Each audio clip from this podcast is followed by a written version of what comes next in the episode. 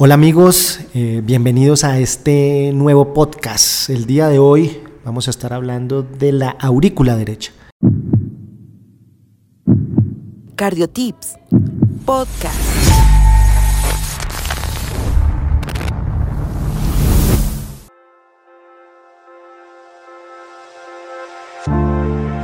Realmente fue muy emocionante poder empezar este tema con la aurícula derecha porque amo la aurícula derecha como cardiólogo. Usualmente tenemos siempre en nuestro corazón el ventrículo izquierdo porque es el que bombea la sangre, es el de la masa ventricular, es el que se infarta y decimos las paredes anteroceptal, lateral, inferior, inferior-posterior. Pero realmente quien roba el corazón de este cardiólogo en anatomía y en función se llama la aurícula derecha.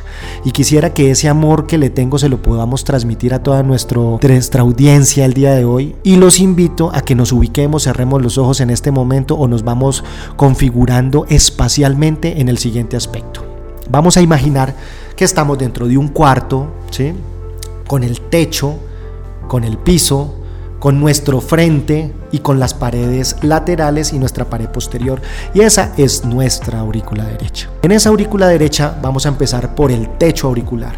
En el techo auricular existe una estructura que se llama la crista terminalis y en donde termina esta crista terminalis existe una variante anatómica de aproximadamente unos 8 a 10 milímetros similar al tamaño de una lenteja en el cual el tejido miocárdico modificado ha hecho el comando eléctrico de ese corazón. Ahí, doctores, está ubicado el nodo sinusal.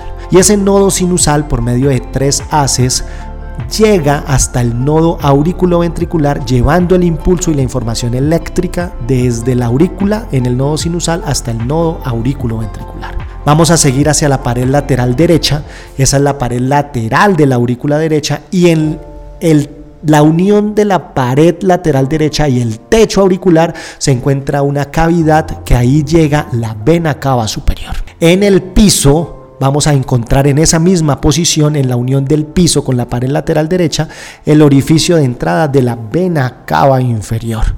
Y ahí es donde nosotros vamos a encontrar estructuras como la válvula de Eustaquio, que puede ser normal, o la válvula de Eustaquio redundante, que es la válvula de la vena cava inferior.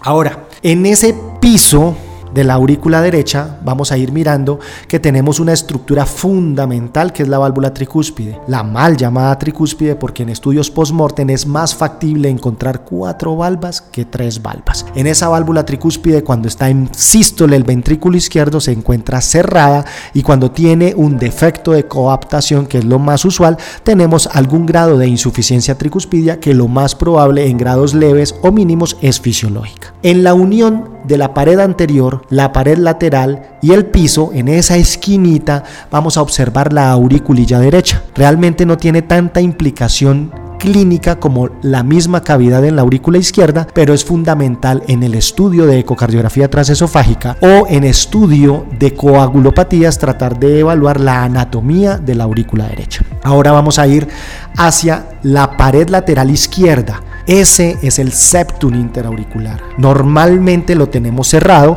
y tenemos un remanente de esa comunicación embrionaria o fetal que se llama la fosa oval. El 25% de la población sana tiene una persistencia del foramen oval, que eso es lo usual, uno de cada cuatro pacientes.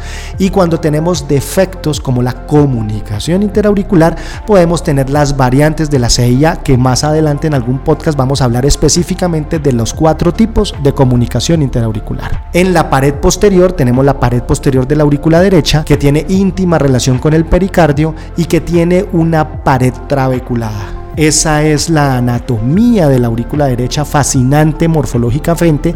Y vamos a hablar en este últimos 30 segundos del triángulo de Koch. El triángulo de Koch es aquel que se hace en la base o en el piso de la aurícula derecha en unión con la pared septal, o sea, la pared lateral izquierda y esa pared anterior, con el tendón de Todaro, la valva septal de la válvula tricúspide y el nodo aurículo ventricular, donde ahí podemos encontrar tejido de conducción eléctrica muy importante para el funcionamiento fisiológico de la aurícula derecha.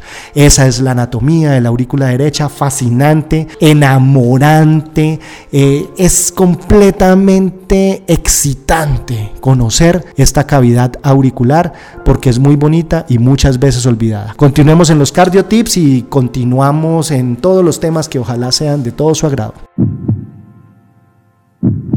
Cardiotips Podcast.